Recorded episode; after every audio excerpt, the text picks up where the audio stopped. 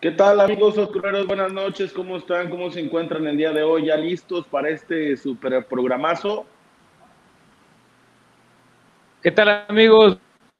Muy buenas noches tengan todos ustedes. Soy Julio César Calderón, les doy la bienvenida al mundo de las mentes siniestras y frías de los asesinos mexicanos. Esta noche, en compañía de Mama So Black, El Falla e Isacos, les contaremos una historia de muerte, venganza y maldad. Esta es la historia de un asesino en serie mexicano, mejor conocido como El Sádico.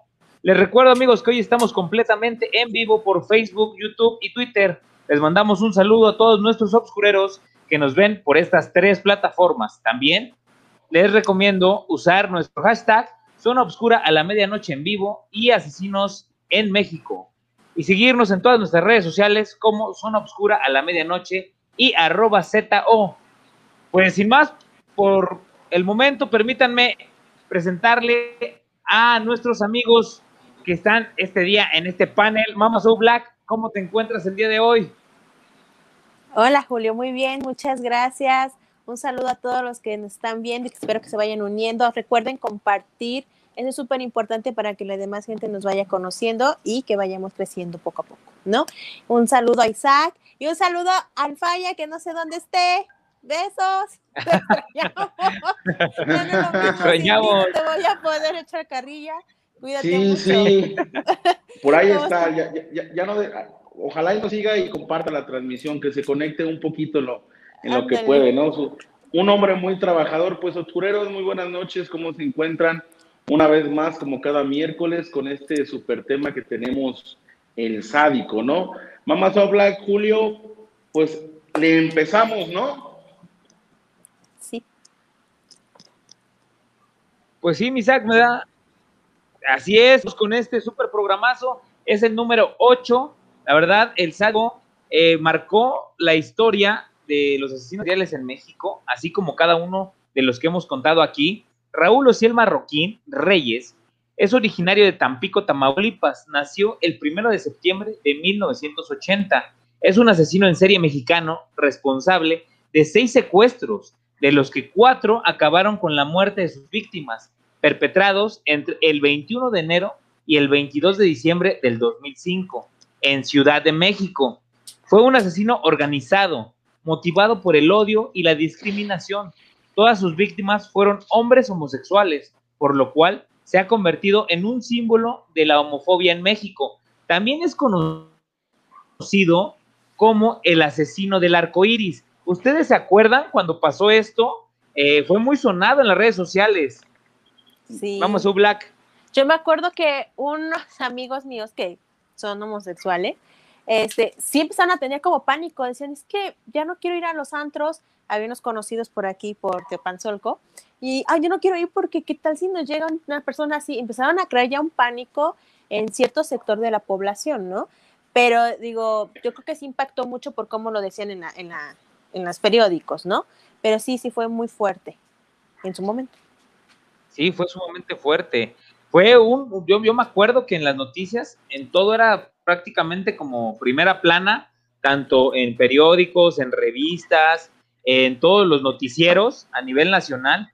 Fue súper, súper sonado este caso porque no había un antecedente, ¿no, Isaac? No, no salía, o sea, prácticamente no, no había nada de él, o sea, prácticamente era, era nuevo y aparte, o sea, en las mañanas noticias, en la tarde noticias, o sea, cada ratito, durante todo el día, su- fue súper, súper, súper sonado, ¿no? Por, eh, por el tipo de, de personas con las que, a, a las que asesinaba, ¿no? Así es. Y es que fíjate que también yo siento que hubo mucho, como mucha leyenda ur- urbana en torno a este asesino. Todos los asesinos que hemos eh, relatado por aquí siempre, siempre han sido como, como recatados y en su momento muy unas personas que piensan mucho lo que van a hacer o que eh, en un momento de rabia lo hacen, les gusta y lo empiezan a perfeccionar. Y este cuate no, este cuate desde un principio empezó a perfeccionar su, su estilo, ¿no? su forma Su de, de, hacer los homicidios, su modus operandi, exactamente. Y, y siempre De hecho, eran chicos bueno, homosexuales, quiero- prácticamente, ¿no? Aquí vamos, Ay, ya no se escucha, perdón. Eran puros chicos homosexuales a los que atacaba. prácticamente siempre. eran iguales siempre, siempre, siempre. Por eso le llamaban el asesino de Con razón, con razón no vino, con razón no vino. Vamos, Yoba, Black. Le tuvo Quiero- miedo. Ya está encerrado, no pasa nada. Con razón, con razón faltó y dijo, no. Dio no voy. Ya no voy. Oye, quiero que nos. No. Vamos, Black, quiero que nos cuentes un poquito su vida antes de los crímenes, porque este cuate, tengo entendido, que hizo, quería hacer una carrera militar, ¿no? Sí, no, y no cualquiera, quería ser médico militar, o sea, médico Sí. militar. Y mira, y, y es algo bien, híjole, y está en su porte, o sea, tú puedes ver una foto de él y se ve súper, súper marcada esta cuestión de autoridad, de firmeza, ¿no? De, de, de fuerza y que es. de muy, muy autoritario y muy estricto, muy, o sea, con un límite, o sea, muy, muy, muy, muy, muy pesado su, su porte. Y por ejemplo, él quería ser médico militar, se metió como soldado raso en, en su, en su natal, este, Tamaulipas, ¿no? Si no mal recuerdo. Se metió a la militar y Así estuvo es. como soldado raso, pero eh, él siguió, él ascendió hasta sargento primero, ¿eh? O sea, y en poco tiempo, no, primero, Así, ¿no? sí. No, primero. Y, y este, imagínate, y en, en un pera- en un periodo tan corto, y él estaba muy joven. Hay, hay personas que pues son militares y no quieren seguir como avanzando y se quedan como soldados rasos o eso, ¿no? Entonces él sí seguía avanzando y empezó a querer estudiar la carrera de médico militar, pero debido a la cuestión de la falta de economía, según refiere él, no sabemos realmente. Ya, recuerden que nosotros vamos a trabajar con lo que ellos dicen y declaran, otra cosa es la realidad, ¿no? Entonces, Exacto. él dice que por esta cuestión de la economía, este, pues, creo, bueno, es que le dicen en las declaraciones, no sé, en los medios, que por la economía él, ya, él se deserta, pues, de la, de la cuestión militar y pues empieza a, a sufrir la pobreza, ¿no?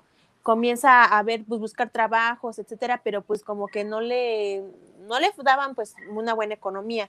Entonces comenzó él a realizar asaltos, robo a, ma- a mano armada, dicen, ¿no? Empezó a realizar asaltos, empezó a asaltar a gente. Fue su para primera. ¿no? Sí, pues fue como su primera opción, pero él vio que pues sí sacaba, pero el problema es que lo atraparon y estuvo bueno, más o menos 14 meses, si no recuerdo mal recuerdo, en, el, en la cárcel. Entonces sí estuvo un buen tiempo y pues imagínate, en la cárcel conoces gente, te platican, aprendes, ¿no? Y aparte pues el gran impacto de estar en ese círculo, yo creo que influyó mucho en que él en vez de readaptarse, mejorar, al contrario, como que cayó en un estado de crisis y fue cuando, cuando sale que comienza a hacer todo este tipo de actos, ¿no? Exactamente, o sea, fueron, él entra a, a la militar, al, al ejército más bien, porque su, su papá era de es- escasos recursos. Entonces, él piensa que entrando a, a este, al ejército puede hacer su carrera. Él estuvo cuatro años en el ejército, como dices. Sí. Eh, llega al grado de sargento primero, avanzó rapidísimo porque empezó a hacer muchos exámenes que, que son para escalar los grados, ¿no? Y este eh, fue admitido como soldado raso el 21 de enero del 99. Estamos hablando que ya tiene un ratote, ¿no? Esto que, que sucedió. Eh, él tenía, él nació en el 80, Chente tenía para el 19, 99 tenía 19 años, estaba la verdad muy, muy, muy chavito muy joven. y no le daban trabajo, fíjate que era porque como desertó del ejército, por eso no lo admitían en los trabajos. Era muy difícil Porque- que él pudiera agarrar trabajo. ¿no? Por haber. Es, porque ajá, como que queda ese estigma, Cuando- ¿no? De que a lo mejor tenías una mala conducta o algo- te sacaron, ¿no? Siempre, ¿no? Queda como La mayoría que deserta es por alguna situación, ¿no? Pero en, este caso él desertó por la economía, porque realmente estudiar médico militar, ahora que, en el, que, que esa carrera está es bastante costosa, ¿no? Y aparte, pues recordemos que viene de una Sí. familia con un poco de escasez económica. La verdad no sé cómo sea la cuestión Pero militar. fíjense, yo que ahí- sepa, te pagan, ¿no? También por estar en la militar. Es que eso era lo que, lo que yo sé, No sé. es que cuando tú estás en el, en- en el ejército, es un trabajo al final y que todos tus estudios, ellos te los solventan, ¿no? Porque es un trabajo, al final es un trabajo. estás trabajando para el país, para, el, pa- para México, Para la patria. soberanía de nuestro México, exactamente, para la patria. Y lo que se supone es que ellos te dan la educación. De hecho, no sé si saben, por ejemplo, aquí en la 24 horas zona militar hay casas. Hay, tienen adentro de la 24 horas zona militar sus casas donde todos los militares que llegan de otros estados, ahí les dan su vivienda. O sea, tienen prácticamente todo, ¿no? Se supondría, pero pues así como, como cuenta la, la historia de, de el sádico, pues se supone que a él le cobraban. Yo no sé qué tanto sea cierto lo que dicen.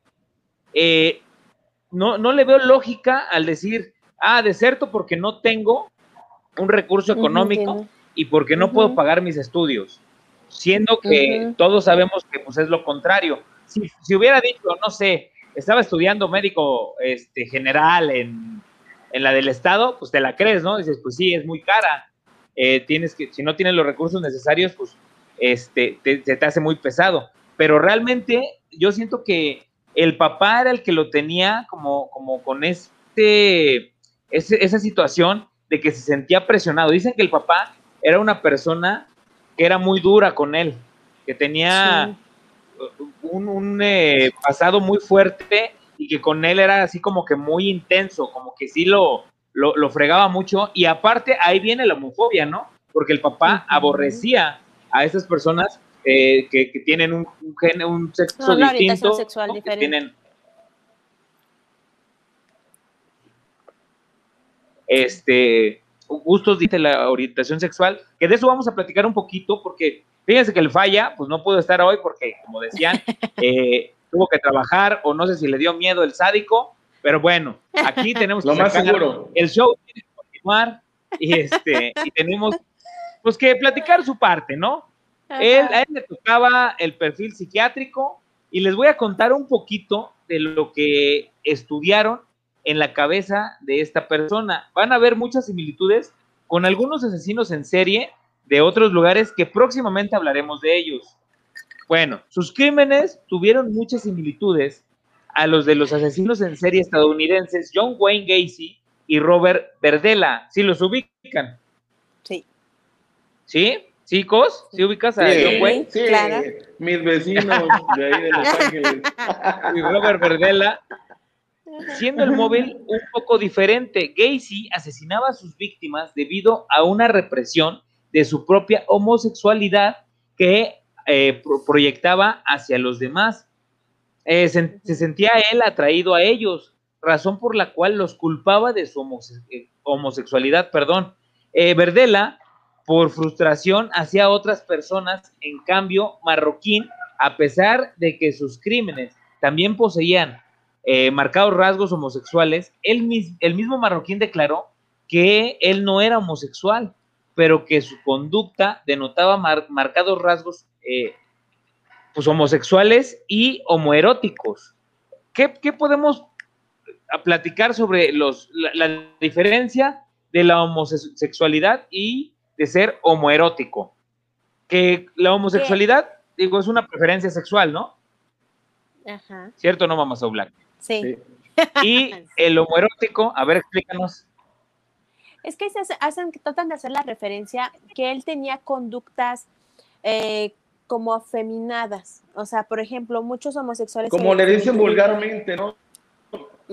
Así es. Muy O sea, bonita, muchas, muchas, guapo, muchas personas ajá, ti- tienden a hacer este tipo de conductas femeninas que Como están tuntún. realmente construidas por la cuestión social, ¿no? Entonces ellos se identifican con esta parte femenina y hacía todo, no nada más las conductas, sino hacía toda una seducción que fue avanzando de como que de primero a los demás actos, o sea, de los asesinatos, de cómo él ya los aborda, incluso en una aborda a dos personas, que más adelante vamos a hablar de eso, pero él comienza a hacer una seducción ya de saber cómo llegar, cómo era el vínculo Exacto, con ellos, adelante cómo atraparlos. Entonces, eso se refiere un poquito más que nada a eso, porque él realmente, pero- él declara que no es homosexual, pero sí practicaba conductas eh. Eh, homosexuales o, o, ajá, o homoeróticas Tenía ten- o femeninas para tratar de Y, cautivar y a tenía tendencias, ¿no? Eh, a mejor porque se le da como muy Exactamente. bien. De hecho, Es que se- esa es la cuestión, o sea, le- se le- se- era como nato, o sea, lo había, se había estudiado muy bien. O no sé si lo estudiaba. no o le costaba, ¿no? No le costaba, o sea, como que, Ujú, Yo como que creo. ya lo traía, ¿no? Yo creo. Dicen Hay que, que se puede así, ¿eh? apreciar, se puede apreciar en él a un psicópata o a un sociópata dentro de un marco sociocultural que de una u otra forma le dio un escaparate para su violencia contenida, dirigiéndola hacia una minoría de acuerdo con perfiladores de la policía. Raúl Marroquín mantenía una relación de dependencia con su cómplice, un idilo homosexual que pese a no haber contacto físico, ya que no podía aceptarlo, había, de- des- perdón, había desarrollado fuertes vínculos emocionales. Yo también eso siento que, o sea, ahí se, o, o sea, sí había como química entre estos dos, que después platicaremos sobre este cuate, es que porque ahí viene una historia urbana, también una leyendita. Pero yo creo que era eso, ¿no? O sea, que sí tenía una, una atracción hacia, hacia su cómplice, pero que no, no la podía como, como que no la podía eh, Aceptar. llevar a cabo ¿no? porque su, su misma represión y la violencia o la agresión que tenía no lo aceptaba y por eso tampoco tenía este tipo de relaciones ya de acercamientos cercanos como del sexto tipo, ¿no? Híjole, es que no sé, digo, este, yo creo que la situación fue muy fuerte con su papá y el aplicar ese límite, ¿no? De, o sea, lo odiamos porque él, yo creo que hubo mucha violencia, hace, rato creo que no abordamos eso mucho, hubo mucha violencia psicológica aparte de su papá, porque yo creo que no nada más era, "Ay, hay que odiar a los homosexuales o a los afeminados, no era, yo creo que en, esa misma agresión, él pudo violentarlo hacia él. Por eso él creó una versión, no, yo no voy a hacer eso. Como los asesinos seriales que hemos platicado antes, ¿no? Que platicaban su versión de, yo no voy a hacer así, yo Exacto. no voy a hacer esto. Entonces, él realmente, ajá, eh, esa misma atención que daba su padre hacia eso, pudiera ser como esa ambivalencia, ¿no? De, quiero la atención de mi papá también, pero tampoco quiero ser eso que él odia, ¿no? Para que él también me quiera. Entonces, es una cuestión, pues sí, como, como, ¿no? Pero claro. es parte de lo mismo. Y algo que yo quiero dar a notar bien Está, duro, ¿no? O sea, que nunca, nunca hablaron, nunca habla de la mamá o nunca la mencionaron en los reportajes, ¿eh? O sea, se habla, se- ve una mamá ausente. No, de hecho, toda la historia de la investigación, Ajá. exactamente, toda la investigación, no hay nada de la mamá. No, ¿Tú no cómo le haces, nada, Cos, para reprimir todo nada. No te escuché, mi Julio. Ay, se la como y no te escucho ahí. Justo en ese momento no oigo, no oigo, no oigo nada, nada. No, Nada, no, de oye, verdad, de verdad. nada. Dime, dime, dime, dime, dime. ¿Que tú cómo le haces Dime, para dime. reprimir todo eso? Pues yo salgo Ya te dije tres veces. Soy como soy.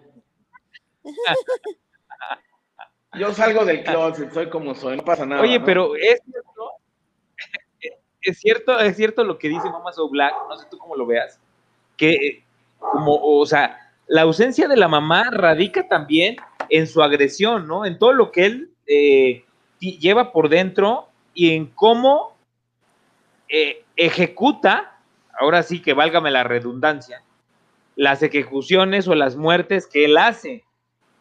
Porque todo se basa en la homosexualidad, todo se basa en eso. No se basa en, ah, bueno, ¿y cómo vivió? O sea, realmente cómo fue su infancia, él tenía tendencias, él, este, desde chiquito se Hay le un dicho, que no te checa, te choca. O sea,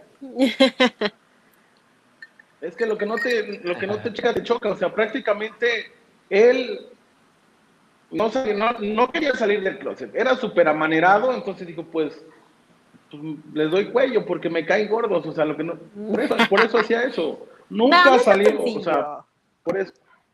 Sí. No creo. No, no sé, es que no es tan fácil, y menos en aquel tiempo, ¿eh?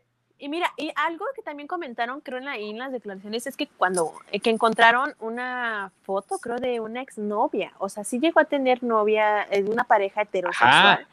pero no la mantuvo, ¿estás de acuerdo? O sea, no tuvo esa relación de pareja. Exactamente. O sea, fue, fue algo como, También como como nada más para tapar el ojo al macho. ¿no? Ay, no sé, la verdad no sabría decir. Sí, ¿no? Digo, y- él, y- sol- él decir- solamente sabe su verdad, pero sí da como que te da a pensar que pues, no estaba todo muy bien, ¿verdad? Pero, a Vamos ver, vamos a entrevistarlo llevamos cosa. a Giovanni. Vamos a una cosa. ¿Nacen o se hacen? Pues es que hay muchas teorías. Han, descubierto ¿Nacen que. a o se hacen? Am- ambas. ambas. Yo creo que ambas. Pues es que quizás luego desde muy pequeño se ve que se les tuerce la manita. Y otros Así conforme va pasando el tiempo, por ejemplo, tú que ya vas a cumplir 40, mi Julio, pues ya vas a Ay, empe- ya dijeron. No, ya casi, ya casi. Ya, ya, ya. Ya- ya casi, ya casi. Y, y- y 30, no creas, o sea, 39, andas no, no, ¿eh? Andas 30 de espantado. marzo. No hablemos de edades. No hablemos, ¿qué? De edades, por favor. Ah, que todos vamos a decir nuestras edades. Ah, No. bueno. No, no. Y, y no crean, o sea, yo sí estoy espantado porque sí, sí, he escuchado que, que muchas personas llegan a los 40. Digo, mira, Cos, o sea, ya llegaste a esa edad y, y ve, o sea, todavía no sales. Y, re- y, entonces, re- y hermano. repiensan su, Ya, ya, ya es para sexual. Se, Jamás, se- jamás. se replantean. Jamás. La repiensan, jamás. Y como que, porque- como que esto no era lo mío, eh. A mí me dice que, que me gustan las niñas. A mí me Está gustan hasta las sudando el Cos, tranquilo, tranquilo. El calor, el calor, el calor. Todos improvisamos el día de hoy, mi estimadísimo. Oye, mamá So Black, pero imagínate, yo te quiero hacer una Pero no te. Digo, la rojo, de- Julio. mujer aquí. Julia siempre me hace examen. ¡Ah! No, Sí. sí. imagínate, pongamos este, este supositorio, esto es suponer, ¿no? Que tú llegas a tener una relación y te enteras después de cuatro o cinco años que tu pareja pues le batea para el otro lado. ¿Qué es más fuerte? ¿Que le batee para el otro lado o una infidelidad con Una una, mujer. un- una mujer? Híjole, ¿Sí? yo, la verdad, yo, yo en mi, esta es una O sea, ¿no importaría? personal. Eh, yo creo que sería igual, porque a fin de cuentas es una infidelidad. sí, claro, claro. Pasaría por mi duelo, a lo mejor sentiría mucho de enojo, tristeza, pero por la traición no, no tanto por la cuestión, este, desde si fue hombre o mujer, sino decir, ok, porque no me dijiste antes, ¿no? A mejor, o sea, hombre o mujer. Pero yo creo Por la acción. mí, Me compro uno de plástico. a mí, ándale, o me, o me compro uno de de veras, no importa. Pero la cuestión es que sí, yo creo que yo- para, mí, para mí sería igual, ¿no? Para mí sería igual. La misma traición. Hay gente que yo tengo amistades, mujeres, y sí me han preguntado eso y hemos platicado, y ellas sí dicen que para ellas sí sería mucho más fuerte esta cuestión de lo de, de que fuera un hombre o que fuera homosexual, que porque ay, que cómo iban a sentirse ellas con su cuestión de, de mujer, que entonces ni siquiera eso y que mejor un hombre. O sea, sí tienen una idea muy arraigada, pero por lo mismo yo creo del machismo, no sé. Pero digo, no, yo creo que es igual. Simplemente la traición, ¿no? Pero- Y, y, por ejemplo, si te, si, no, o sea, no, no es, no es traición, pero que, que te dijera, oye, pues me dicen el muerde almohadas, sí estaría cañón, ¿no? No, ahí no. Está trabajando. Ah, yo creo que, yo creo que mejor ya cuando como ya, está- ya estamos grandes, ya entendemos esta situación, ¿no? Políticamente correcto, me guió muy políticamente correcto. No, yo creo que dirías, bueno, pues lo entiendo, ¿no? No, ya lo entendería muy bien, no hay problema. Sí, no, eso está padre, eso está padre, por eso queremos una, ¿Cuánto le vas a una poner? visión ¿10? desde, ¿O desde una perspectiva femenina, ¿no? Pero, por ejemplo, a ver, Cos, ¿tú cómo le dirías a tu, a tu novia, a tu esposa, sabes qué? Pues me gusta el arroz con popote. Mira, yo tengo muy ¿O cómo lo has centrada mi dicho? homosexualidad. Ya se lo ¿Mi dije sexualidad? y me aceptó muy bien. Tengo muy centrada mi sexualidad. Pero, ¿Sabes qué? Tengo gente muy cercana y digo, de verdad, lo, lo respeto mucho, mucho, mucho, mucho. Y, y de ese tipo ahorita que estás contando, su esposa la cachó, lo cachó con otro hombre. ¿Y por qué no dijiste? Y, y se hizo un lío hace mucho tiempo. Y al final de cuentas, ahorita viven felices los cinco, porque era una persona ya bastante adulta, con tres hijos. lo encontró con su cuñado y ahorita viven felices todos, salieron del closet y mira, todos son felices. O sea, por eso ¿Y en dónde, y en dónde vives, guau, Cos? es ¿En de- dónde- eh, vivo en Los. No, esto Qué bueno, aquí somos un poquito, en, Morelos o México somos como que de mente un poquito más cerrada, ¿no? O sea, nos Sí, es que asusta que, ay, vas de la manita. Este, ves a, ves a unas chicas y dices, ay, güey, ¿dónde me formo, no? Pero ves a unos güeyes y dices, guácala, qué asco, ¿no? Honestamente, ¿cierto o no? Sí, sí. En unas mujeres se ve muy machistas. estético, Sí. pero se ve muy grotesco. ¿no? Y aparte tu barba raspa, Julio. A veces, cuando no Aquí me la corto, sí. no, por favor. Control. De verdad, o sea, eh, eh, esto, esto que les estoy contando de, de un muy, pero súper conocido, de verdad, y ahorita viven felices, o sea, él con su pareja, bueno, ya no anda con esa pareja con la que le puso el cuerno a su esposa en ese entonces, pero ahorita anda con un chavo, anda con otro Órale. y, y, y, y sus hijos lo aceptan. muy conocido y sale en un programa los miércoles a las 8. Ándale, y hoy no vino a Y trabajar. muy, muy conocido y, y, y se apellida Calderón. No vino.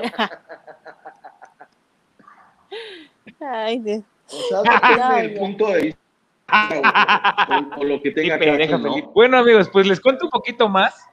Después de, su síguele, detención, pásenme.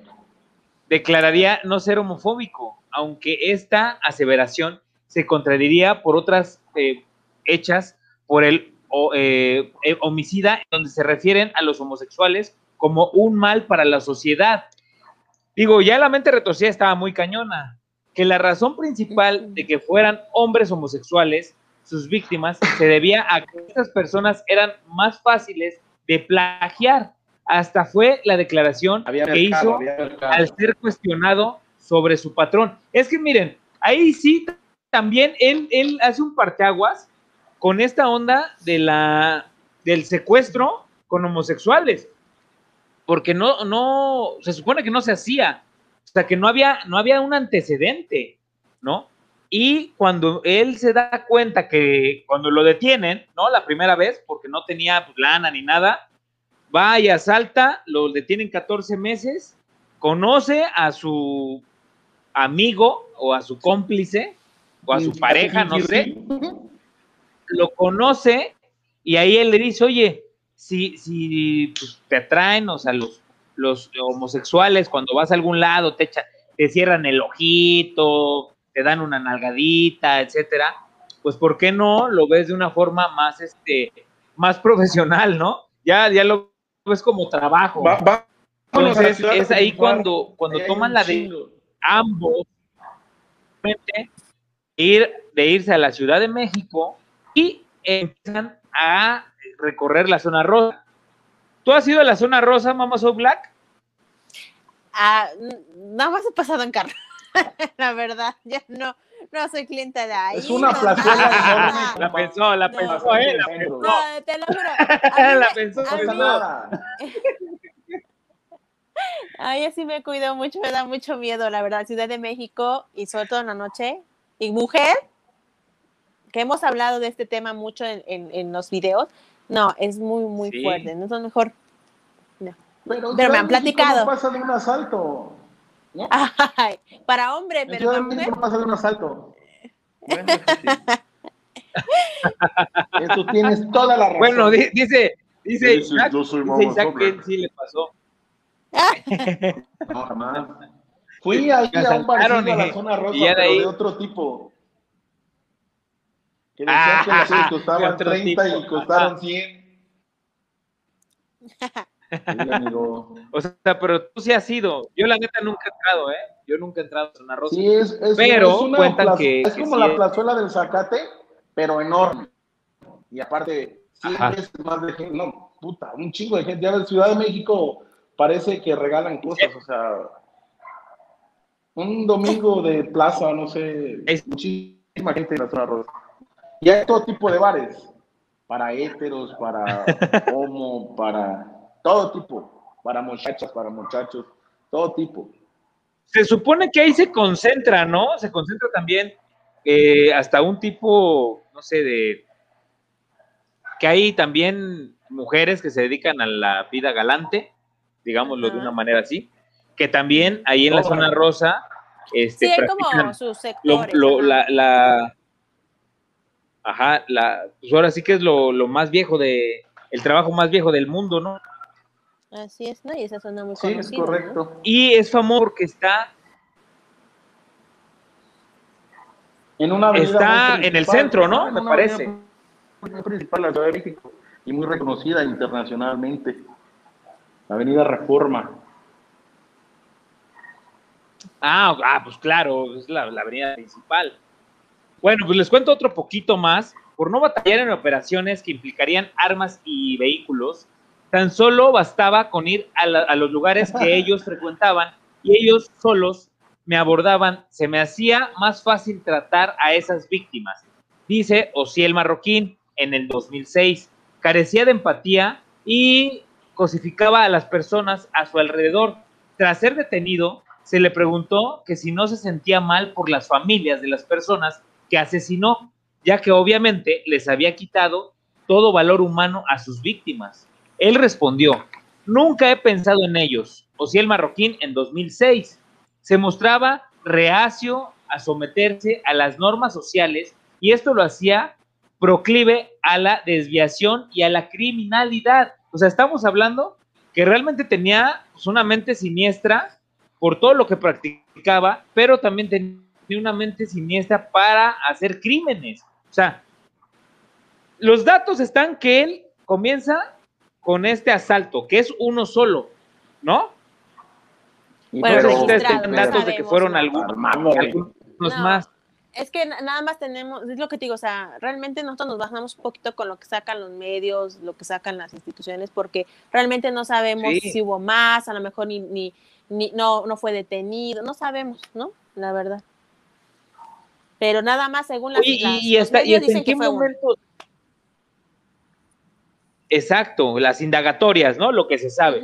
Pero hasta dónde, o sea, te llega, llega tu, tu cabeza a estar tan perdida que, que cuando te preguntan, eh, oye, pues, ¿no te sientes mal por la familia? ¿No te, no, no, no te pega? O sea, que, que hayas quitado dinero, que le hayas quitado la vida, que, que los hayas dejado a lo mejor en la calle o no sé, por, por tus fechorías. Y él con una tranquilidad dice, no, ni frialdad. pienso en eso Sí, no, es una dice- frialdad cañona que viene mucho de los trones militares, ¿no?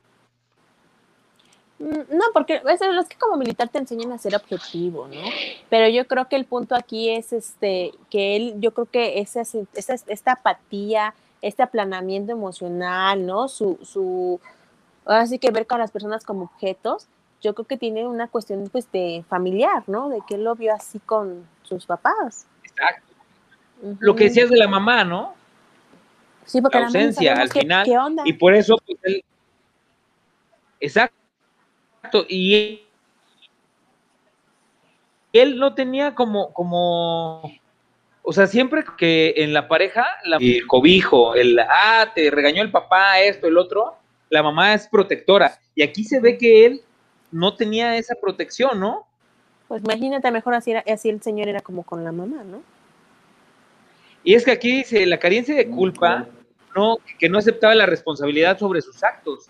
Eh, relacionados, estos actos y poseía una, una autoestima inflada, o sea, él tenía un ego, la autoestima a tope. El ejemplo más claro Hasta arriba. esto fue, esto fue el expresar que sus crímenes fueron eh, un bien para la sociedad. Él dijo, también igual en 2006, cuando fue arrestado, hasta le hizo un bien a la sociedad, pues esa gente hace que se, pues que la infancia se malee, ¿no? Que la infancia no crezca de una forma objetiva o como debería de crecer. Él dice, una de mis víctimas era portadora del VIH y de cierta manera evité la propagación del virus. O sea, realmente se sentía un salvador, ¿eh?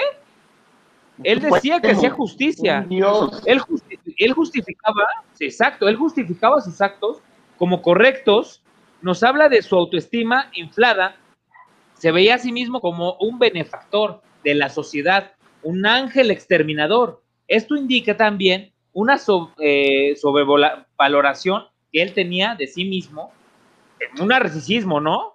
O sea, él era narcisista también. ¿Cierto o no es cierto? Sí, sí. Eh, Sí, pero más que, o sea, él tenía una cuestión de grandiosidad, de sentirse pues como, como Dios, ¿no? De yo decido quién vive, quién muere y quién es justo y quién no y quién es una, una- un mal para, para la sociedad y quién no, al hacer este tipo de actos, ¿no? Pero Exactamente. yo creo que va más allá de, de, un, de una cuestión narcisista. Pues fí- fíjate, o sea, aquí todo lo que, lo que nos está contando, dice lo que sí, lo que es indicio de un desarrollo psicosexual deficiente, una inmadurez del desarrollo psicoafectivo, según Robert D. Kipling y William Vines. Un trastorno del desarrollo psicoafectivo es la principal causa de la conducta de un asesino en serie. O sea, ya no estamos metiendo que lo que lo que estábamos platicando, ¿no? Cu- Cuando tú no tienes afecto, o sea, cuando cuando no tienes como que esa ese gaño que te dice, a ver, no, no, no, por acá no, no. este camino es el malo, este, ¿dónde me tengo que ir? Y él como que no tenía esas veredas, ¿no creen? O sea, Pues como sí, que no. él marcó el, ah, el mundo, el mundo lo tengo que limpiar y lo voy a limpiar sas. ¿O tú qué piensas, mamá So?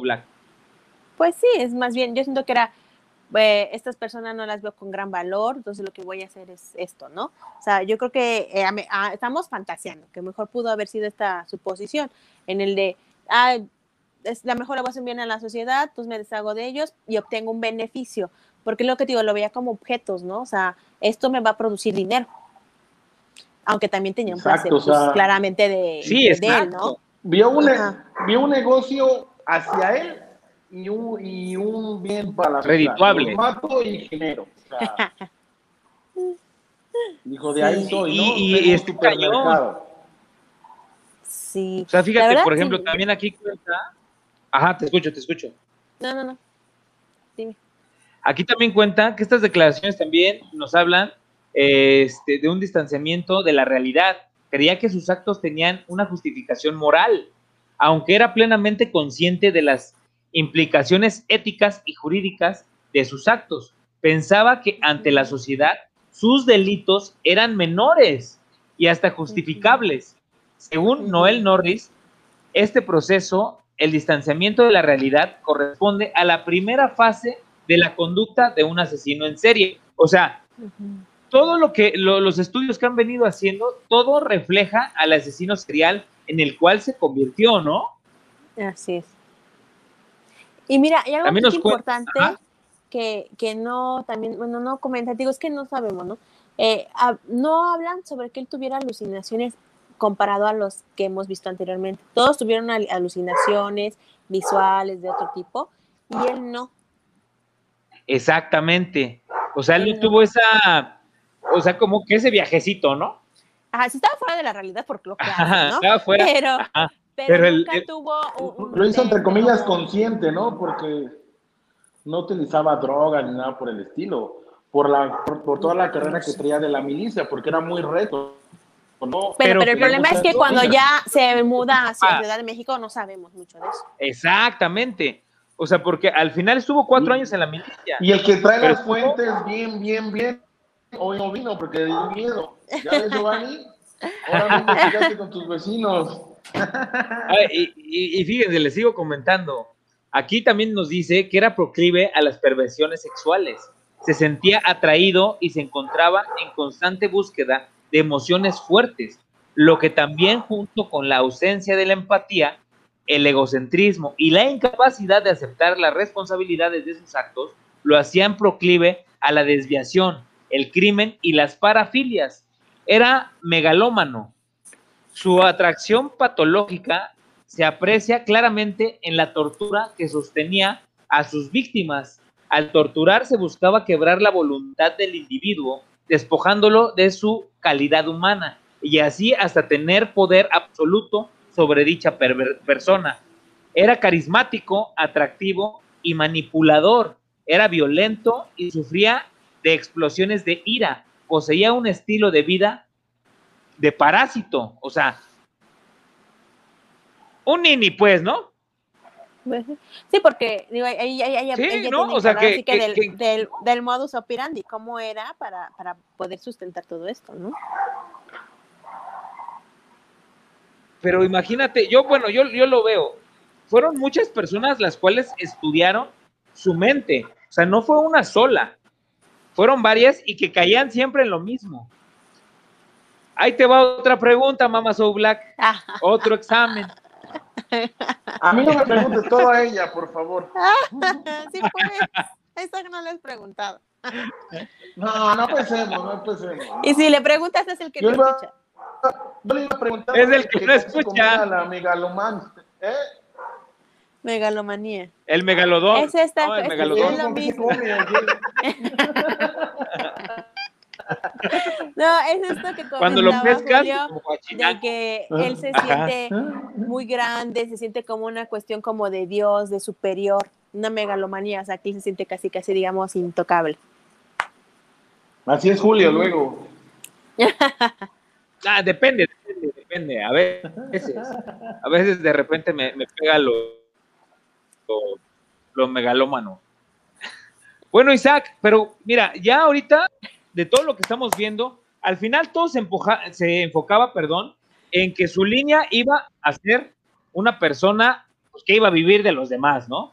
Aquí nos platican también que su carrera criminal la inició como un asaltante, en lo que ya me platicamos. Natal Su motivación fue monetaria.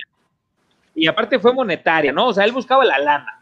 Eh, su, constante búsqueda de emociones intensas y su atracción patológica por el poder, megalomanía, también fueron eh, detonantes para que su conducta delictiva, posteriormente de igual forma, motivado por los mismos factores, evolucionaron al secuestro. Marroquín fue una de las muchas personas en México que vieron en el secuestro una actividad muy lucrativa, porque en muchos de los casos ya habían contado el dinero del rescate antes de asesinar a su víctima y finalmente al homicidio como producto de su actividad como secuestro obtuvo un total de 109 mil pesos, poco más de 10 mil dólares.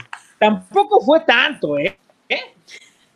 Es que, ¿sabes por qué? Bueno, ahorita que no sé si ya lo podemos abordar, lo del modus o hasta que Sí, ustedes No, dale, dale, tú dale, es que el problema es que fue lo siguiente.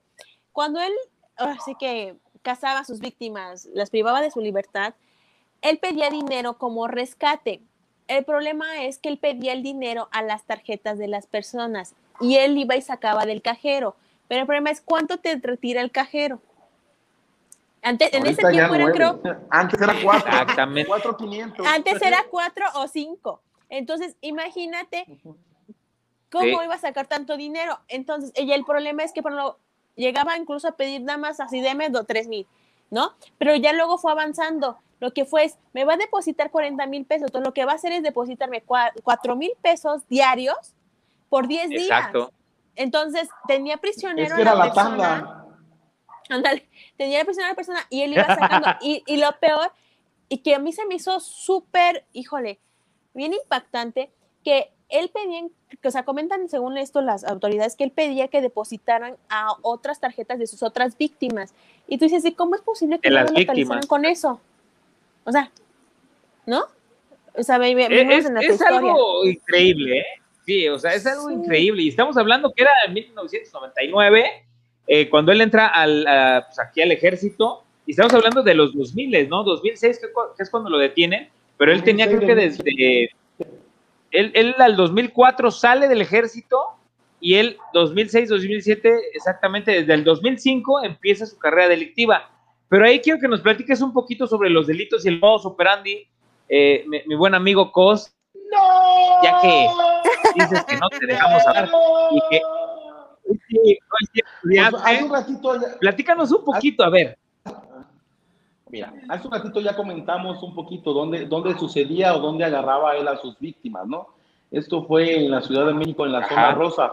Él eh, acudía mucho a un bar que se llamaba el, Cabe- el Cabaretito Neón, ubicado en la zona rosa, ¿no? Ajá. Que bueno, para algunos que sí conocemos. Al que otros fuiste, ¿no? Al que fuiste. que- pero no me dejaron pasar porque no llevaba IFE.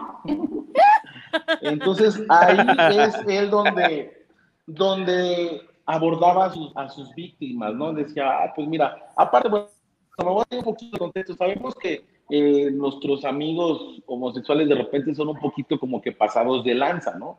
Como que ven un chico atractivo y esto, y son más lanzados que una mujer.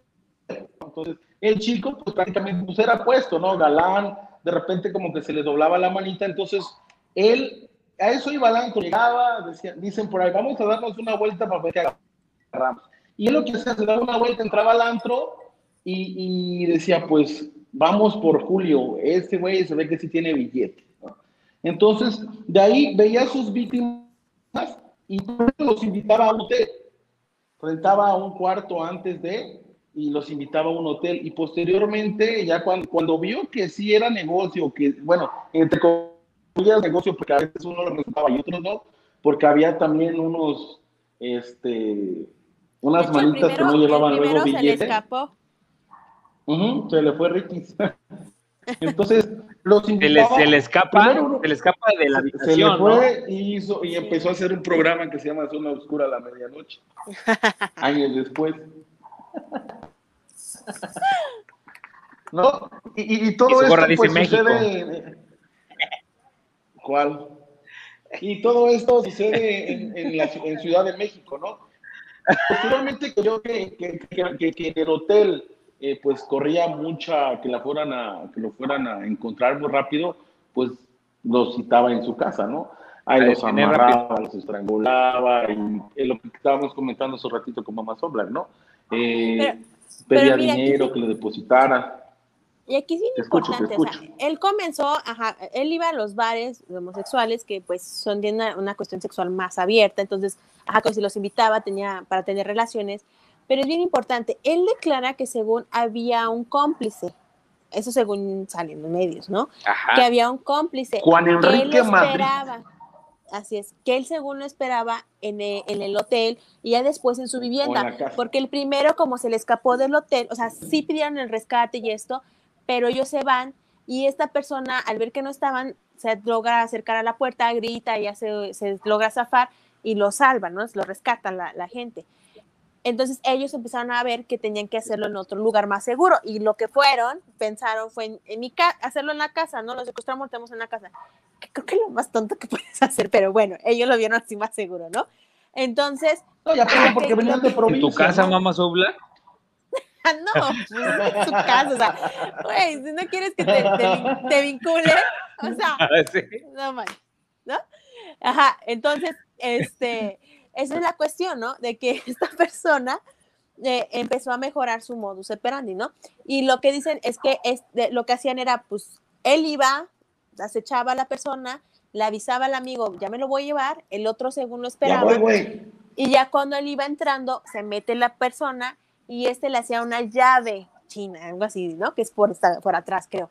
Y lo sometía mientras el otro lo amarraba. Entonces, al hacer todo esto, empiezan a amarrar a las, a las personas. Oye, si era pues por atrás, yo creo que sí les gustaba, ¿no? Le llevaban la cajuela y después lo ahorcaban. Ay, no, pero imagínate. Pero, ajá, la cuestión fue esta situación de, yo bien sería hablando y ajá no, No, y, y- y entonces lo que empiezan Perdón, a hacer perdón, es perdón, a pedir siento. el dinero a los familiares también, a los familiares para que pues, pues cobra como un rescate.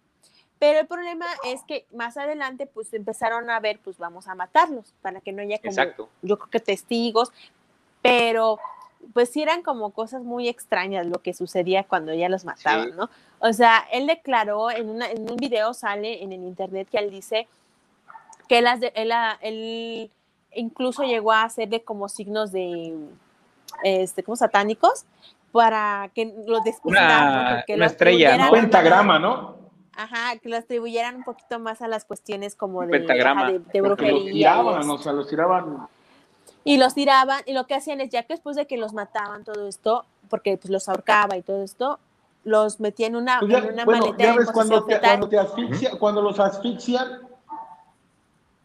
pierden el conocimiento. Entonces, como no se morían otra vez, los volvía a asfixiar una, dos, tres veces hasta que caían. O sea, pinche Sí, güey o hasta- O sea, hasta ah, no que- que la morían, primera, porque- otra vez. Ajá, porque tenían Pero- que realmente pues no tener una respiración por bastante tiempo para que pudieran fallecer, ¿no? Sí, sí, sí. Y todo esto lo hacía lo hacía al principio, o sea, él lo hacía a mano, ¿no? Pero ya después, ahí en su departamento, este, puso un gancho, puso un gancho para asfixiarlos lo más rápido posible, ¿no? Ujú, Ajá. Sí, sí, sí. para Entonces él comenzó avanzando Era como, estas era cosas. como, exactamente, o sea, y mira, y sabes fue mejorando, ¿no? O sea, todos, hemos platicado de todos, ajá, Pero otro dato es que nunca, no, no vi que, o yo no, yo al menos yo no vi que hablaran que si hubo alguna cuestión como de índole sexual. O sea, como si lo- abusara de ellos o los torturara sexualmente. Eso no hay mucha información de- por parte de las autoridades. No. Yo creo que por lo mismo, por el respeto a lo mejor o guardarlo, pero no sé. Pero no, no, no hubo de esa información. Yo creo que no lo hacía porque obviamente les tenía repudio. Entonces por eso lo asfixiaba y, lo- y pues lo vio como negocio, o sea, quitaba el dinero. No, Y- y- no, en las, bueno. No, sí. y- y ya Oigan, no pero a mí nada. sí, por ejemplo, o sea, yo, yo sí pongo, yo se me pongo a pensar, digo, las muertes que hizo y todo por 109 mil pesos, híjole, sí se me hace así como, como algo muy, mu- muy Como del nabo, ¿no? O sea, por eso era el sádico al final. Fue, fue muy baratero, dice este. Sí, o Se sea, no manches, hubiera pedido, hubiera pedido algo más. Pero era por lo mismo. Dicen que le gustaba grandotes y gorditos. Bonitos y Es que yo- gorditos. Yo creo que nunca pensó más allá de, ajá, fue como que rápido, ay, pues que nos depositen y vio que le funcionó y ya. O sea, no aspiró a más y también no pensó esto de, Sí, en "Ay, voy a pedir dinero en tal lado para que vayan, porque también yo creo que era más complicarse porque, pues nada más eran ellos dos, ¿no? Entonces, esa es la situación, yo Pues creo. ahí les voy a platicar, exactamente, ahí les voy a platicar un poquito de las víctimas y los homicidios. La primera víctima fue Jonathan Razo Ayala, primer homicidio de Ociel Marroquín. Fue secuestrado el 27 de octubre del 2005 y privado de la vida el 12 de noviembre, tras 16 días de secuestro en la casa de Marroquín. Él solicitó 50 mil pesos mexicanos, un alrededor de 5 mil dólares, por su rescate, aunque su familia no pudo pagarlo. Él fue el que se le escapa, que es donde dicen que porque como no era de escasos recursos, él lo, prefiere dejar ahí en el, en el hotel. Se da cuenta, eh, Jonathan, que ya está solo, como puede, se, des- se pues, quita la mordaza, empieza a gritar y es cuando lo rescatan, ¿no? Que era lo que estábamos platicando este, hace ratito. Ese es el primero. Ahí como que, como que siento que, que Marroquín fue así de, ah, no, no, no me siento "Chin, bien. voy a en el ganar hotel". uno que tenga billete, ¿no? ¿Qué tengo que, ajá, ¿qué tengo que hacer para sacar dinero? El segundo es Ricardo, Ricardo López Hernández. Conoció a Marroquín el Ahí pensé que 30 de noviembre del Saludos. 2005. saludos, saludos a nuestro buen amigo Ricardo Orihuela. Bueno, él conoció a Marroquín el 30 de noviembre del 2005. Este lo mantuvo secuestrado durante nueve días en su casa hasta el 9 de diciembre, día en que lo mató por vía de estrangulamiento, no antes de haber cobrado 28 mil pesos mexicanos, poco más de 2 mil dólares. O sea, ahí un, un- un defecto, lo primero es que sí le tiraba alto, ¿eh? Al principio fueron 50. Como que se dio cuenta que, que- que no mucha gente podía soportar el trancazo de los 50 mil pesos. Dijo, bueno, el segundo que voy a secuestrar, 28 mil pesitos, ¿no? Para que lo puedan pagar. mitad. Lo Le hizo- pagan. Era el 50% de descuento. Era su Exactamente. era noviembre.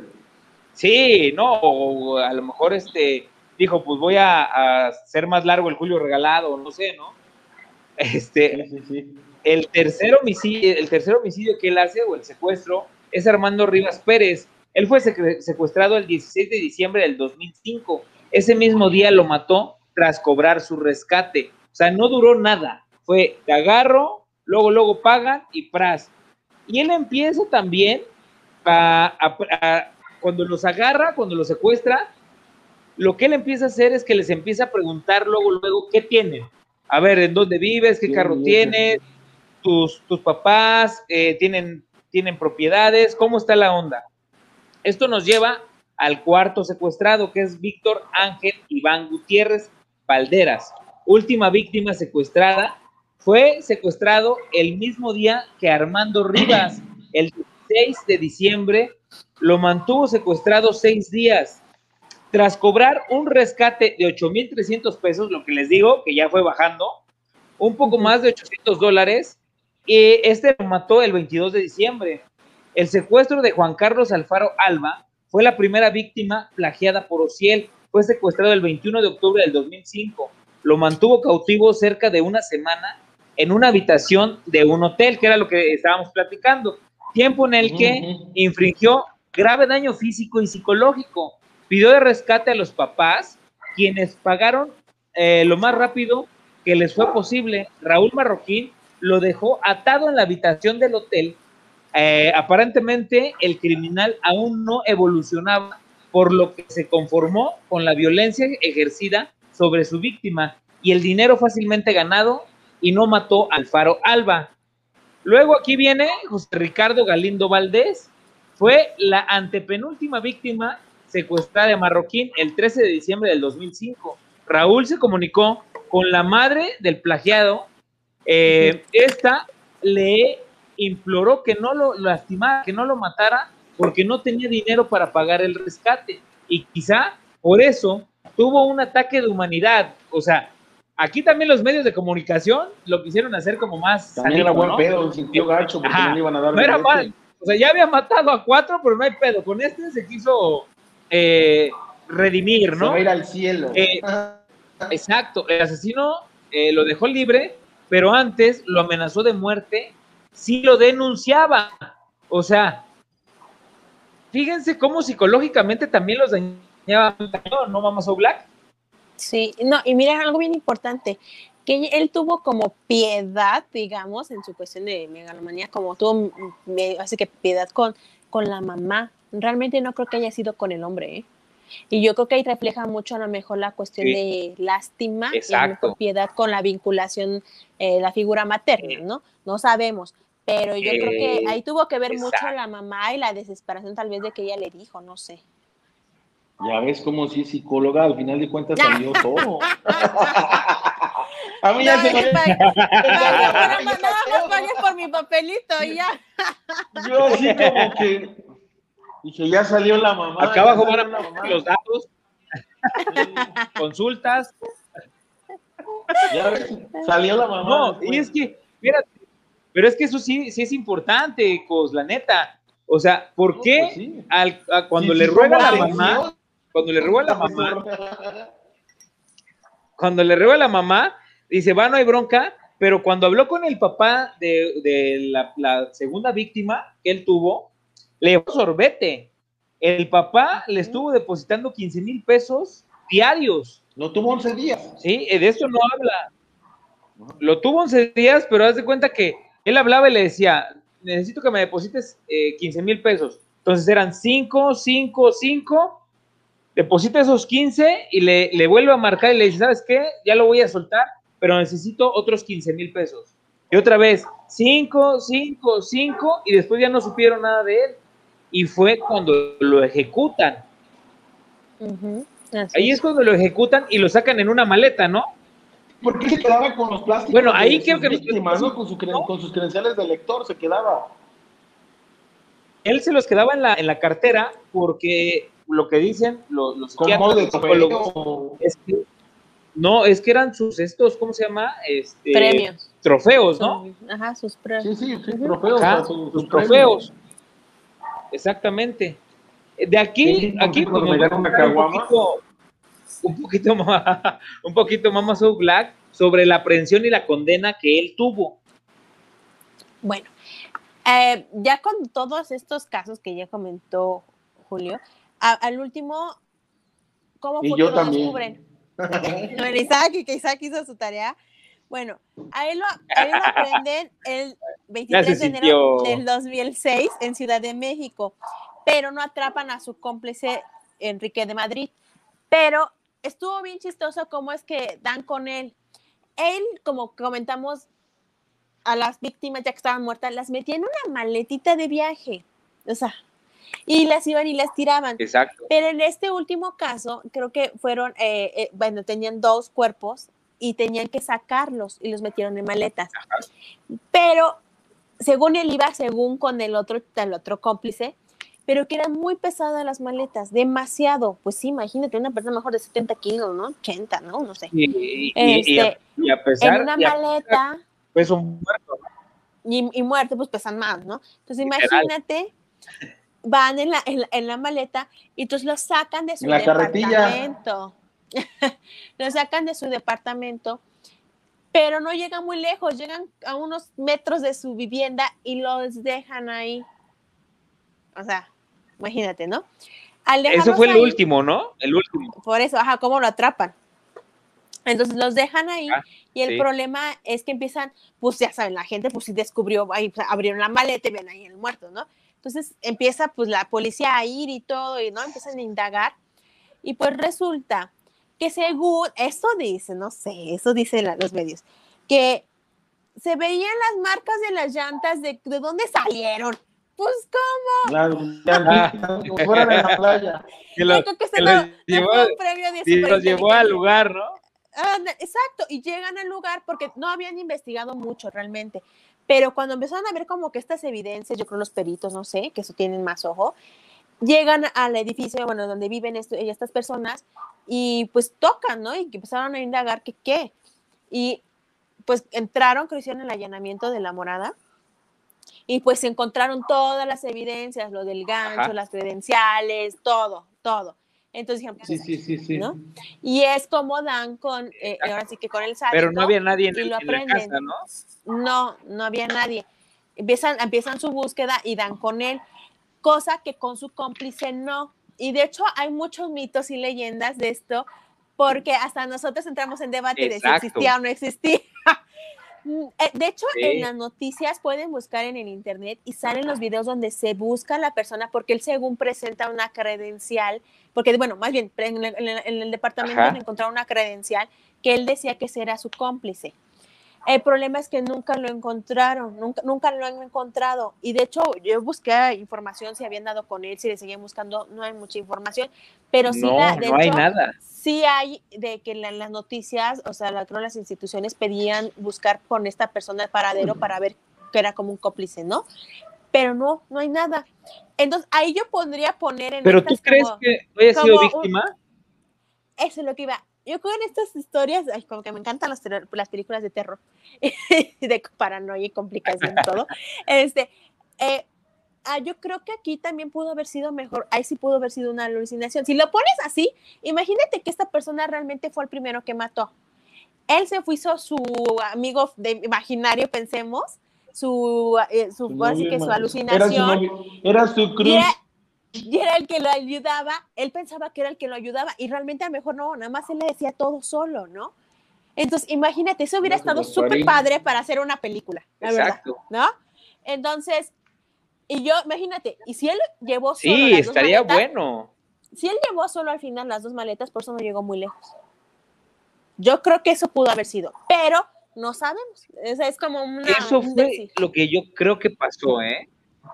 Porque en una, Yo- yo sí en- creo en que- una- en una de sus víctimas la fue a dejar cerquita de una estación de metro, pero ahí tomó un taxi para llegar al, como si él fuera de viaje. Es que Pero según exactamente es- que, que fue con un amigo, ¿no? Con este que Eso estamos fue- hablando, eso con su Gasparín.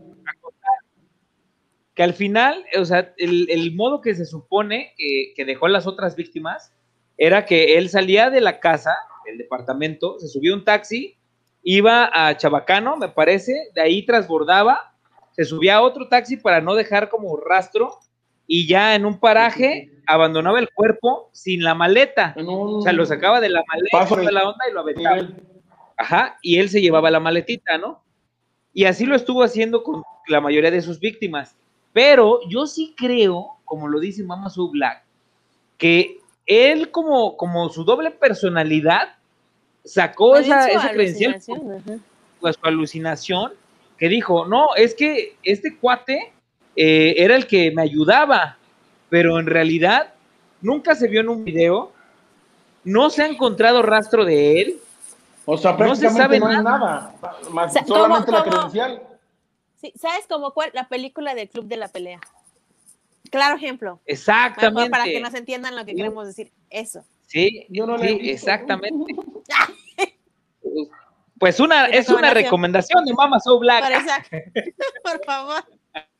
La pones en el chat, porfa, ¿no? Para verla ahorita. Te falta ver más backs. Me falta ver más back. Pues Ay, no nos amigos, pues yo creo que cada, no, cada uno de nosotros, yo creo que tiene, tiene su, su propia forma de, de pensar, su propia forma de Ah, analizar. iba a decir este, No, digo, es, es, es, es a mejor nada nada más fantasear, o sea, realmente no sabemos qué pasó, Sí. pero, pero yo creo que si hicieran una película sí estaría genial, ¿eh? De Sí, y yo todo creo esto que, que- pasó. cada uno de nosotros, de las personas que nos están viendo aquí en este en vivo, pues tienen su, su propia forma de pensarlo, ¿no? Y de analizarlo, y ellos sacarán sus conjeturas, nosotros nada más, pues les traemos estos temas todos los miércoles para que ustedes también debatan con nosotros, nos manden todos sus comentarios, eh, nos escriban al Instagram, al Twitter, al Facebook, por todas nuestras redes sociales. Eh, y bueno, obscureros, eh, hemos llegado al final de esta transmisión, pero antes de despedirnos, como todos los miércoles, Mama So Black, aunque ya nos dio una película este, para ver este fin de semana, hay unas recomendaciones de películas para que las disfrutemos en compañía pues, de nuestros seres queridos, de nuestro crush, nuestro amor, nuestro galán, o solitos, como ustedes quieran. Con Gasparín. ¿No? ¿Cómo ves? Mo? Sí, de hecho, de. Esta, en esta ocasión se escogió una palomera, no así como, uh, como las otras de que te sacan el coraje y el fual, ¿no? Y todos, no. Este, fue una, es una película muy palomera para ver pues, con tu novia, palomitas, de distraerte un rato nada más. Se llama Silencio. Hay dos películas que tienen más o menos el mismo nombre, pero esta trata de una escritora que es sorda. La verdad es muy buena porque la chica es sorda, se va al bosque y comienza a acecharla un asesino, ¿no? La verdad está muy buena, les va a gustar y creo que es súper así ad hoc para verla con tu novia, ¿no? Para que te abrace, ay, medio grite, pero no tanto, o sea, yo creo que está muy, muy buena, ¿no? Entonces la recomiendo muchísimo. Vamos a ver streaming, mi amor. Ándale, perfecto. y no ve nada. Para no decir marcas. Ah, bien que sabe, ¿eh? Ya, ya vamos claro. aprendiendo. ¿Cómo creen que conozco Vamos a, mi novio? Mañoso, mañoso. Pues bueno, amigos, eh, también les mandamos eh, saludos a Benjamín Rodríguez, a Cristian Pulido, a Vane Álvarez, perdón, a Vilés, eh, también a Gibran Francisco Herrera, que nos estuvieron mensajeando, Yo, yo, yo Jesús. quiero mandar. Costitero. Eh, manda tus saluditos, adelante. Perdón, perdón. Ah, adelante, Perdón adelante. Quiero mandar dale. un saludo muy especial a Gibran Herrera de Oaxaca, perdón, Oaxaca, Oaxaca. Este, Oaxaca. un beso. Siempre Oaxaca. nos ve, nunca se pierde nuestro programa, la verdad, y eso, híjole, me llega, nos llega, nos llega, ¿no? La verdad, muchas gracias. Sí. También a mi mamá, ella, yo, Betruena, ahí está. Ari Campos. Ándale. Un saludo, señora. Un saludo. saludo. Gracias por vernos, gracias por compartir. Sí. También a nuestro amigo eh, Javier Ayala, que también estuvo aquí. Ricardo Orihuela, que le mandamos saludos. Jesús Cos. Eh, también Saludos. tenemos aquí, ¿a quién más? ¿A quién más? José Esquivel Chávez. Un saludo. Eh, muchísimas gracias por vernos, muchísimas gracias, porque cada miércoles esperan a las 8 de la noche en punto. Eh, Son Obscura a la medianoche con estos programas de asesinos en México. Vamos a traerles muchas, muchas, muchas historias más. Eh, ahí déjenos sus mensajitos si quieren también que abordemos otros temas. Ah, ¿Qué temas Con o qué gusto. Exacto, los abordamos porque ya vienen, eh, pues más, más, más, más. Con, tiempo para que me los aprenda. Exacto.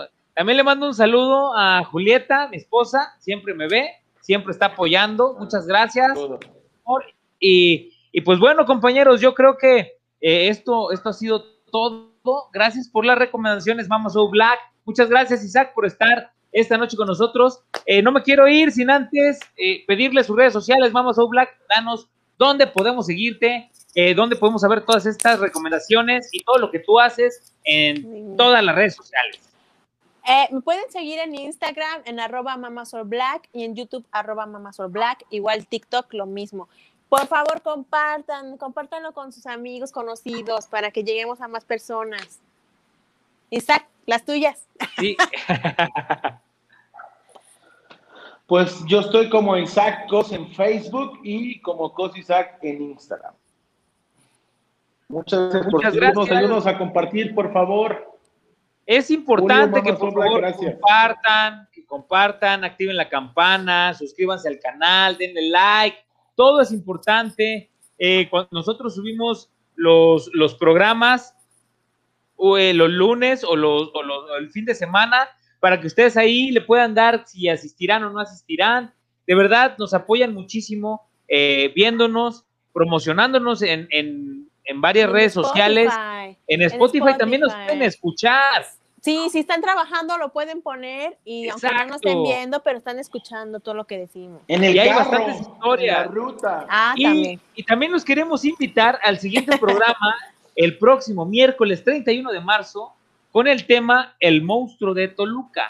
Estaremos en punto de las 8 de la noche por Insta y perdón, por Facebook, Twitter y YouTube eh, completamente en vivo. Y ahí suscríbanse, activen la campana, denle me gusta, compartan en Compartan, WhatsApp, en todas sus redes sociales, hay que compartir. Y síganos a cada uno de nosotros en lo que hacemos, porque la verdad todo esto lo hacemos con mucho cariño, aunque hablamos de terror y hablamos de asesinos en serie y asesinos este, pues, locos, pero lo hacemos con mucho cariño. Amigos, en nombre de todo el equipo de Zona Obscura, yo soy Julio César Calderón. Eh, les agradezco esta noche por estar con nosotros. Eh, que tengan una noche aterradora y que tengan dulces pesadillas. Y recuerda que si tienes miedo, este ya no es el momento de huir. Muchísimas gracias. Que tengan una noche aterradora. Gracias, compañeros. Nos vemos. Bye.